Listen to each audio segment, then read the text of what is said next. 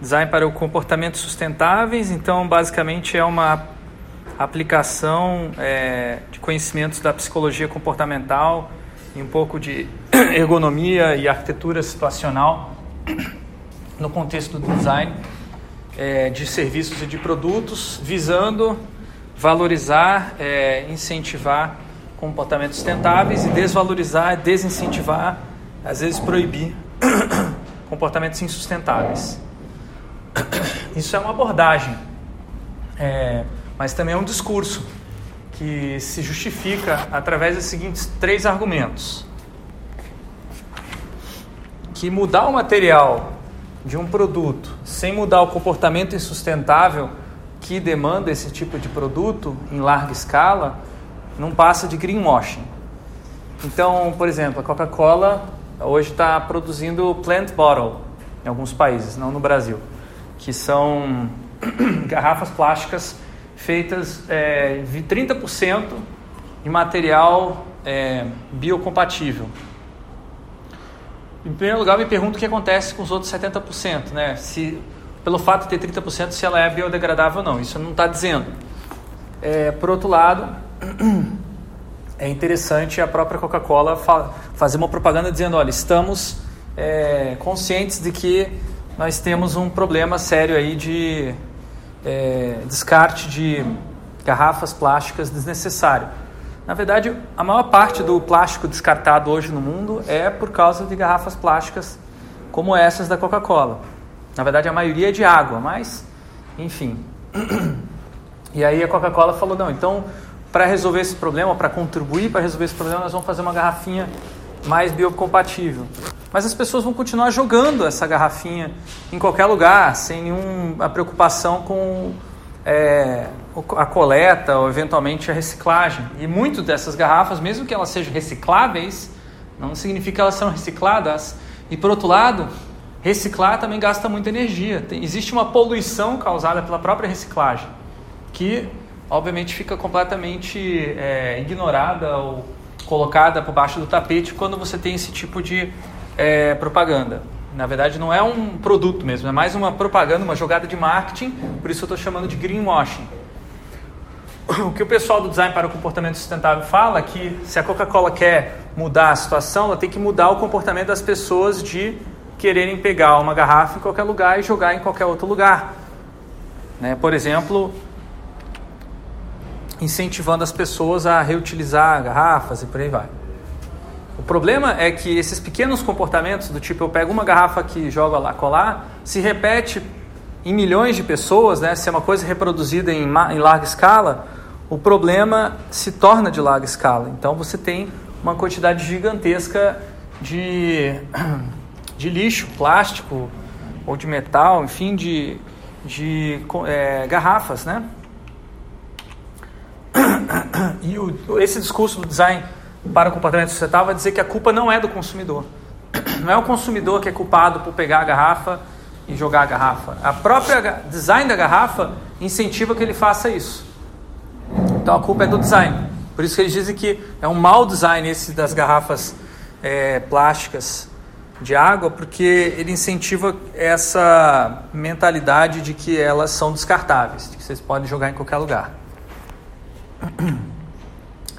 Agora, eles propõem o seguinte: se você tiver um bom design, você pode mudar o comportamento das pessoas, ter um comportamento mais sustentável.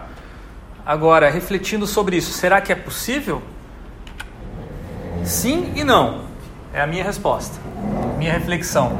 Todo design modifica o comportamento, porém não necessariamente da maneira como ele foi projetado para ser. Então, por exemplo, a primeira cadeira é, guardada dentro dos museus é, arqueológicos, antropológicos, enfim. É, ela já estimulava as pessoas a realizar atividades sedentárias, alguns séculos atrás. Então, é, mudava o comportamento da pessoa. Ao invés dela ficar o dia inteiro é, trabalhando em pé, ela podia trabalhar sentada e, com isso, desenvolver é, habilidades e conhecimentos mais intelectuais, mais de colarinho branco, como a gente chama hoje em dia. Então, a cadeira foi fundamental para estabelecimento dessa classe social, digamos assim, das pessoas que trabalham sentadas em cadeiras ou estudam sentadas em cadeiras, como o caso de vocês neste momento. Porém, todo projeto tem os seus contraprojetos. Contraprojeto é um termo que eu utilizo para definir usos inesperados, é, abusos de um determinado produto, serviço. Quando as pessoas estão indo contra as intenções de mudança de comportamento que a cadeira, por exemplo, tem. Então, nesse caso aqui, a cadeira é para você ficar sedentário, parado, sentado, né, descansando, trabalhando, trabalho intelectual. E aqui nós vemos pessoas muito criativas utilizando a cadeira para andar em alta velocidade em cima de uma moto, né? E de maneira mais confortável, digamos assim. Então, é, isso aqui você não tem como impedir. As pessoas é, vão usar ah, os seus produtos, os seus serviços do jeito que elas quiserem e, e pode ser contra, né? Então, contra-projeto ele impede que o design para o comportamento sustentável seja determinista, ou seja, é, efetivo 100% das vezes. E as empresas que financiam design para comportamento sustentável, ou o Estado, eventualmente, já tentaram fazer esse tipo de coisa de outras maneiras, principalmente através da arquitetura, do planejamento urbano, e falharam miseravelmente. Um caso clássico que está na história da arquitetura e do design é a demolição do complexo residencial Prut Eigel, nos Estados Unidos, que era considerado a menina dos olhos da arquitetura moderna. A arquitetura moderna feita para é, a população mais pobre poderia morar no prédio mais avançado. Isso foi criado, se não me engano, na cidade de Chicago e foram demolidas várias é, slums, né, que a gente poderia traduzir como favelas, e essas pessoas foram relocadas para morar aqui elas não se adaptaram nesse local artificial, era longe de tudo que elas conheciam.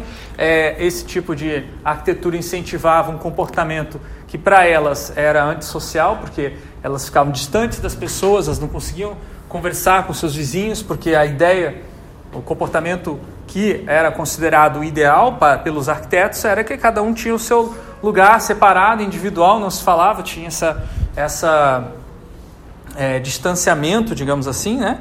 que é uma característica é, de outra, outro grupo social e não do grupo social que foi relocado para cá. Então as pessoas ficaram felizes, saíram de lá, é, bandidos e traficantes ocuparam o espaço, a situação foi se degradando a tal é, momento, assim, a depredação do conjunto que a própria a cidade decidiu demolir o Prutiago nos anos 70. Ele funcionou por mais ou menos, na verdade não foi demolido completamente, foi demolido 70% da, dos prédios, mas é, de qualquer forma marcou é, o fim da arquitetura moderna, digamos assim, o início da arquitetura pós-moderna. É, no design a gente tem outros marcos, mas esse, esse para arquitetura ele é um, uma dor assim muito forte, né? Porque depois disso os arquitetos começaram a parar de dizer que basta uma boa arquitetura para que haja um bom comportamento. Então, é, a reflexão a partir desses exemplos, né, e dessa proposta, Design para o Comportamento Sustentável, é que é muito mais complexo o comportamento humano do que as disciplinas projetuais, como a arquitetura e o design, costumam considerar. Mas o que é comportamento? Então eu vou trazer aqui algumas visões é, de comportamento a partir de outras disciplinas que já estudam comportamento dessa maneira mais complexa, como a psicologia, a sociologia, a antropologia e a educação. Então três visões rápidas aí conjunto de ações e reações de uma pessoa numa circunstância específica, a maneira como uma pessoa se comporta em relação às outras e a maneira como uma pessoa controla-se a si mesma. E aí, cada uma dessas disciplinas ela vai ter uma explicação de onde surge o comportamento, uma ontologia. Eu agrupei em quatro ontologias básicas aqui: herança genética, condições ambientais, construtos mentais e cultura. Então, a herança genética, psicologia evolucionista, sociobiologia, condições ambientais, psicologia comportamental e sociologia, construtos mentais, psicanálise, psicologia cognitiva e cultura, nós temos a psicologia sociohistórica e a antropologia cultural. Talvez existam outras ontologias e outras disciplinas, mas eu estou aqui organizando elas apenas didaticamente para simplificar a apresentação. Vamos ver um exemplo de cada uma dessas é, quatro ontologias do comportamento. A primeira é se você considerar que o comportamento ele surge de uma herança biológica e os seus genes determinam o seu comportamento, Então, se você quiser mudar o comportamento dos seus filhos, você pode editar os genes deles. E isso já está sendo feito no momento. Chama CRISPR, é uma técnica nova que surgiu para edição de genes que consegue fazer coisas bizarras. Os primeiros bebês geneticamente modificados já estão em gestação na China e eles estão, é, diz o cientista que fez essa, essa modificação, que eles não terão uma série de doenças físicas, né? doenças do corpo, assim, mas dali para você editar o gene para evitar certas doenças psicológicas, e se você considerar que muitas doenças psicológicas são padrões comportamentais que saem fora da normalidade, não necessariamente são disfunções é, físicas, então você pode começar a pensar que no futuro nós teremos designer babies, bebês projetados, assim como carros.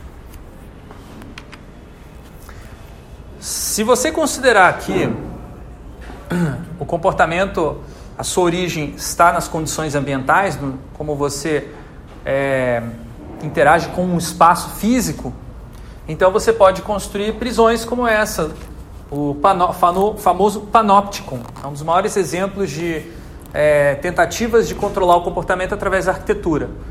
É, o conceito dessa, dessa prisão foi criado no século XVIII pelo, é, pelo um, acho que era um filósofo chamado Jeremy Bentham. Ele desenhou é, e propôs textualmente essa prisão e enviou para o rei e pediu, olha, construa essa prisão, que se você construir, eu mesmo vou ser o único carcereiro dela. Eu vou ficar lá só metade do dia, que a outra metade, os, é, os presos não vão saber se eu estou lá ou não. Porque a, a base da estrutura dele é o seguinte, é, um, é um, uma coluna central de é, vigilância em que o carcereiro só tem umas pequenas aberturas para ver os presos. Então o carcereiro vê os presos, mas os presos não veem o carcereiro. E outra coisa que tem é, para maximizar a visualização dos é, presos é que existem janelas enormes para que a silhueta do preso seja vista a, daquela posição central. Então isso aqui hoje em dia também é considerado como uma metáfora da nossa sociedade. Quem escreveu bastante sobre o Panopticon é, foi o, o Foucault. Ele falou que é, o Jeremy Bentham fez uma espécie de um plano é, conceitual de uma, um prédio, mas que serve também para pensar a sociedade.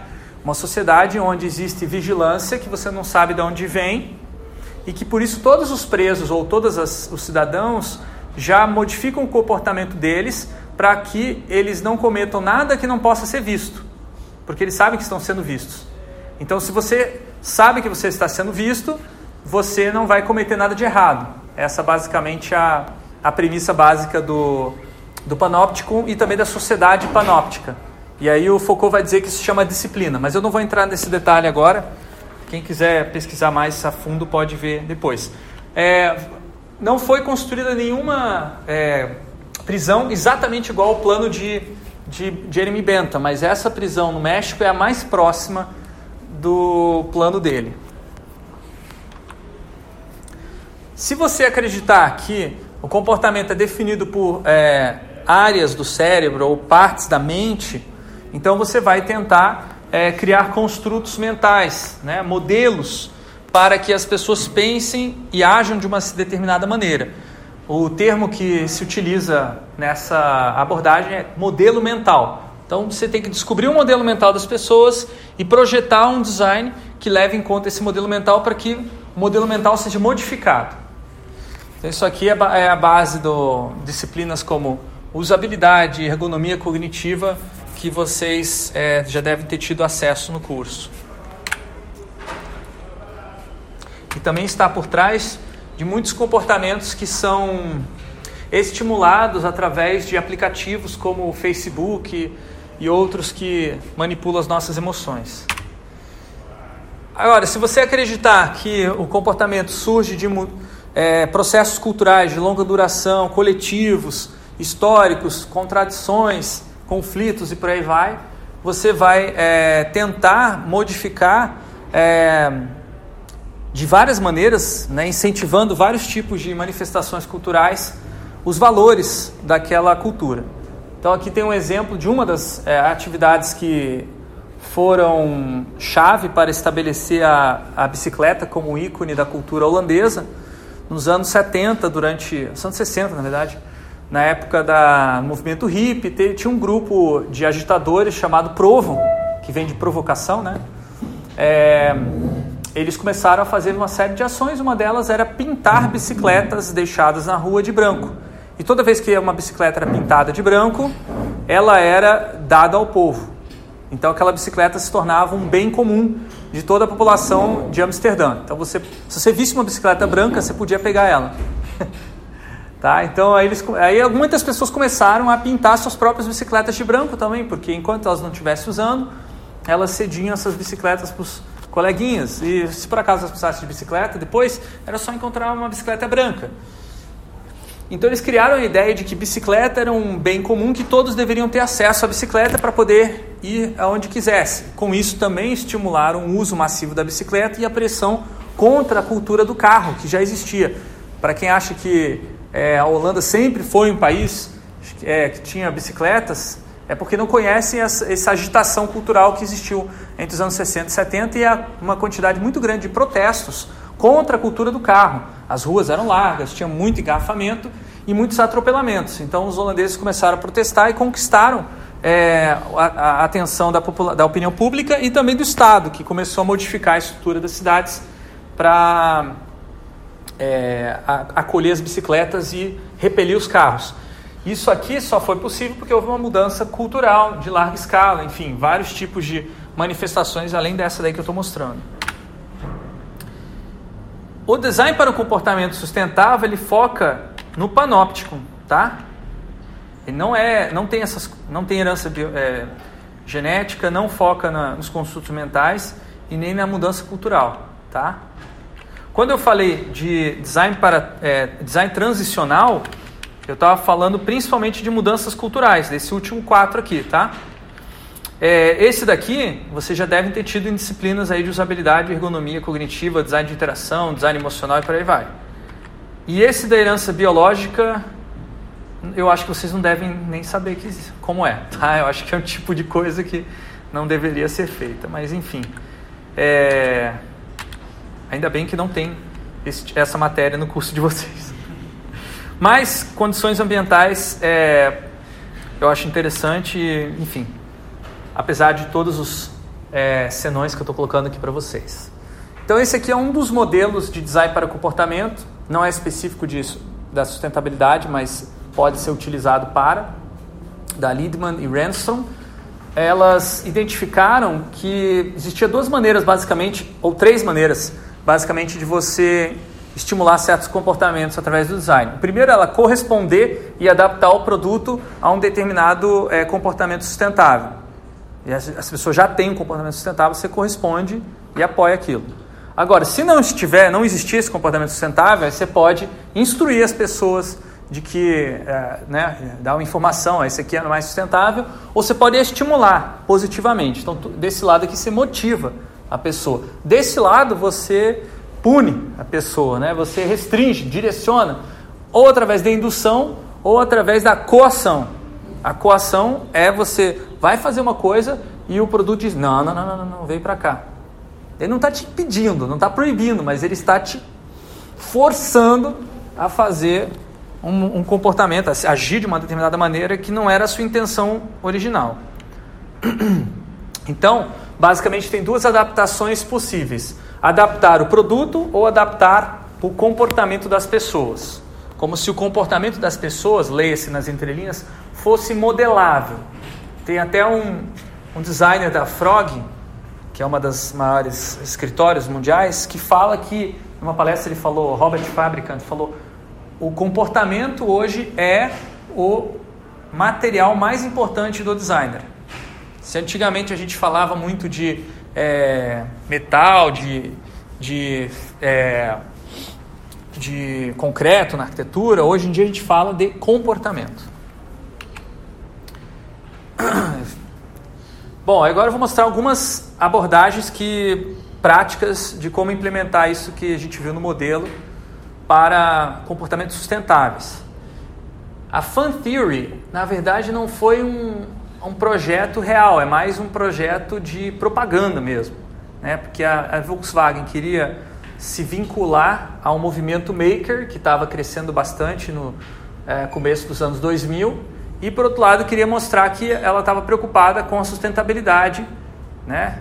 E tudo isso era uma baita de uma mentira, porque por, por outro lado a Volkswagen estava escondendo é, as suas taxas de emissão de de gás carbônico, né, através de um é, de uma, um hack que eles fizeram no motor deles. Eles escondiam os dados por muitos anos, quase uma, quase, acho que mais de uma década, que tinha uma regulação que dizia que eles tinham que informar uh, a emissão de CO2.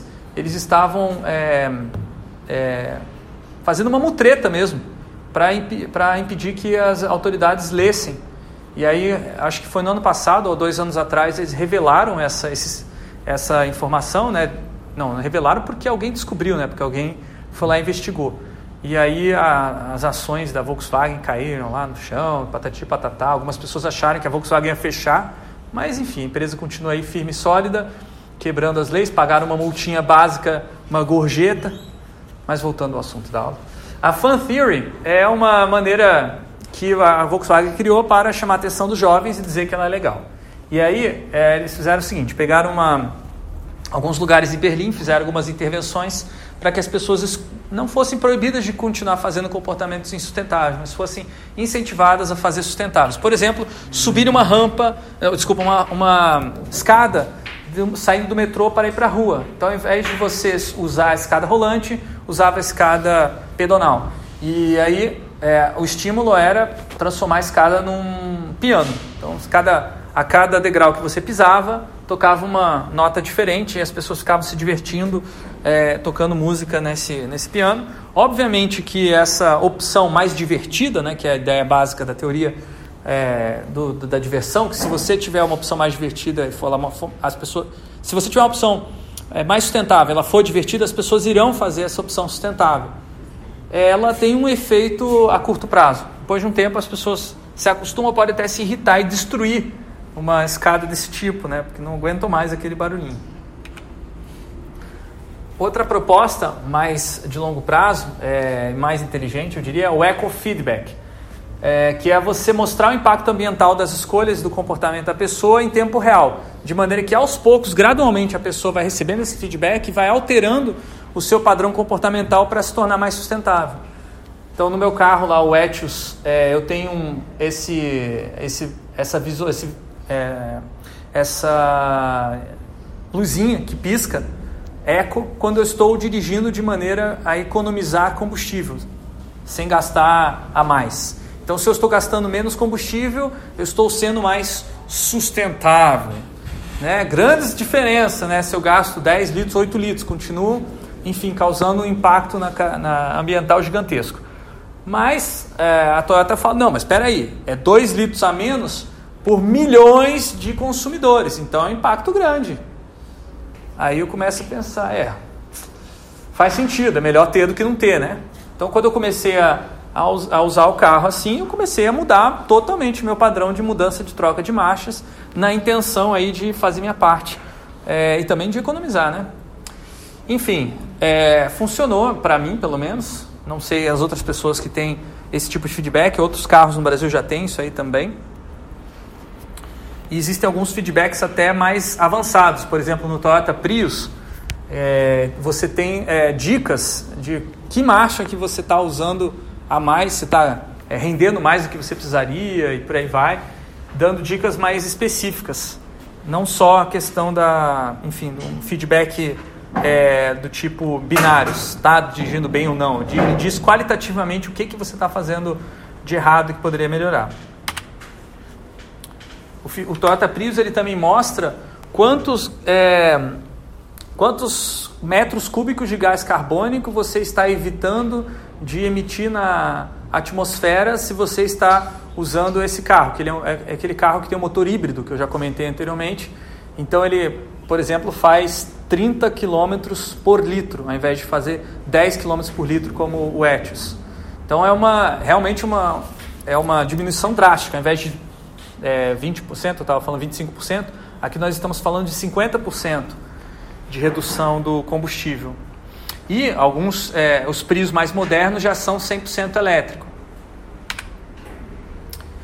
Empurrão, ou minha tradução da, do termo técnico mais utilizado, nudge. O que é um nudge?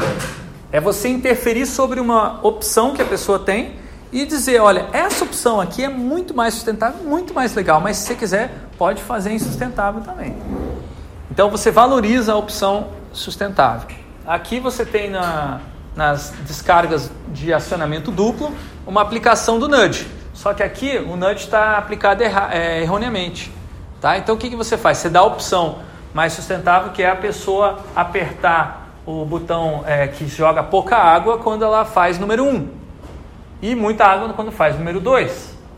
Porém, o que, que acontece? Visualmente, fisicamente, você está dizendo com esse projeto que apertar o número 2, o botão número 2, é mais, é, é mais fácil, porque é maior, né? é mais proeminente.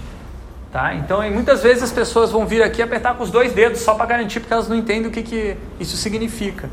E aí elas vão acabar acionando essa versão, porque essa versão é, é colocada como a default, padrão do sistema. Então, o nudge, normalmente, ele é uma das maneiras de fazer nudge é você alterar uma opção default padrão para que seja a opção sustentável. Veja a mesma estratégia utilizada de maneira invertida numa outra descarga de acionamento duplo.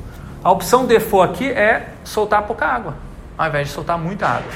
Isso aqui faz um impacto gigantesco uma coisa bem simples. Então, o nudge tem essa característica de você observar, identificar uma decisão muito simples, fazer uma pequena alteração que tem um impacto é, bastante grande. Tecnologia persuasiva. Basicamente é você fazer o, o que eu mostrei dos nudges, só que é, em vários momentos, em várias situações, ao longo de um tempo e baseado em dados sobre o comportamento da pessoa. Então o Waze agora ele tem uma função que é de carona, que estimula você, que está indo de um lugar ao outro, a oferecer o seu carro para estranhos que também utilizem o Waze. E com, e não, com isso não existe uma transação financeira, que eu, me, que eu não, não, usei, não experimentei ainda, mas é basicamente uma carona solidária. E aí como é que você faz? Você chega lá, ele vai te dizer, olha, nós temos essa opção e tal, se você quiser dizer a sua rota diária para onde você vai e tal, a gente já vai tentar encontrar pessoas que fazem essa rota. Tá? Então, o próprio Waze pode identificar, ele sabe através dos dados quais são as rotas que as pessoas fazem com frequência, e ela pode indicar, olha, você não gostaria de pegar carona com fulano de tal, porque as suas rotas elas coincidem. Então, é um diferente do, do, da relação anterior do nudge, no, na tecnologia persuasiva você tem dados sobre comportamento que você usa para modificar o comportamento, coletando novos dados e criando uma espécie de um ciclo cibernético de é, mudança de comportamento que pode, se você aplicar em larga escala, ter também efeitos massivos. Design com intento já é uma abordagem mais é, completa, que está descrita na tese do pesquisador Dan Lockton. Ele estudou tudo isso que eu estou falando até agora para vocês, foi um dos pioneiros na pesquisa em design para o comportamento sustentável. E aí ele, resolve, ele descobriu várias maneiras e estratégias de fazer isso e ele compilou é, essas estratégias num baralho que eu tenho aqui disponível nessa mesa que depois a gente vai fazer uma atividade com ele. Cada uma dessas é, cartas representa uma estratégia de design para o comportamento sustentável. Como é que você lê a carta? Em cima você tem o nome da estratégia, por exemplo, travamento de tarefas. Você pode permitir que uma tarefa aconteça ou impedir outra de ser iniciada inadvertidamente? E aí o exemplo que ele dá, né, para evitar o engate acidental da marcha ré, a maioria das caixas de câmbio inclui uma trava para ser levantada ou pressionada, aquela argolinha que você puxa com os dedos para que você não engate a ré e estraga a sua caixa de marchas quando você queria, na verdade, fazer uma outra, fazer, é, engatar a primeira, por exemplo. Ou você está engatar, na verdade, a segunda ou terceira, você já está em movimento e você engata a ré, isso pode estragar a caixa de marchas. É, o exemplo dele não é necessariamente um exemplo de sustentabilidade, porque ele queria que, com esses exemplos, fossem é, criadas outras estratégias e projetos voltados à sustentabilidade. mas ele estudou todo tipo de estratégia de design para o comportamento, de modo geral. E a última estratégia é o co-design. Aliás, a última, a penúltima. O co-design é você convida os consumidores que você está interessado em mudar o comportamento, eles vão contar sobre o seu comportamento e vão dizer por que, que existe esse comportamento, você vai entender as motivações.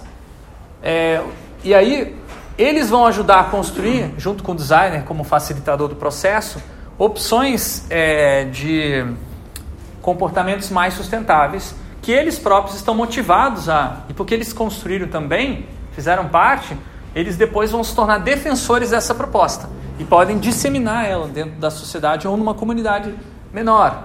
Aqui um exemplo é um projeto de co-design no Vietnã que a, a designer criou junto com é, vários moradores da, da de eu não me lembro o nome da cidade Vietnã, mas enfim, os moradores dessa cidade co-criaram um kit de agricultura urbana para você começar a plantar o seu próprio alimento em casa, né, numa janela. Então você podia pendurar essas é, garrafinhas aí dentro da garrafinha, que é obviamente material reciclado.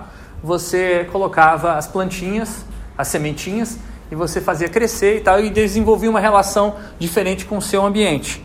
Então não era para que resolver o problema e produzir em massa o alimento, era para mudar a consciência das pessoas para elas saberem que esse alimento vem de algum lugar e com isso estimular o surgimento de hortas urbanas é, compartilhadas. A última abordagem está é, tá ligado a uma a uma intenção de reflexão e não mudança do comportamento diretamente. Então você busca criar uma ruptura com o comportamento atual, quebrar a expectativa do usuário. Ele vem para fazer um comportamento automatizado que ele faz todos os dias e que é insustentável, e você é, interrompe e fala: Epa, epa, epa, você não quer ver o impacto disso aqui? Ó? Pense a respeito disso.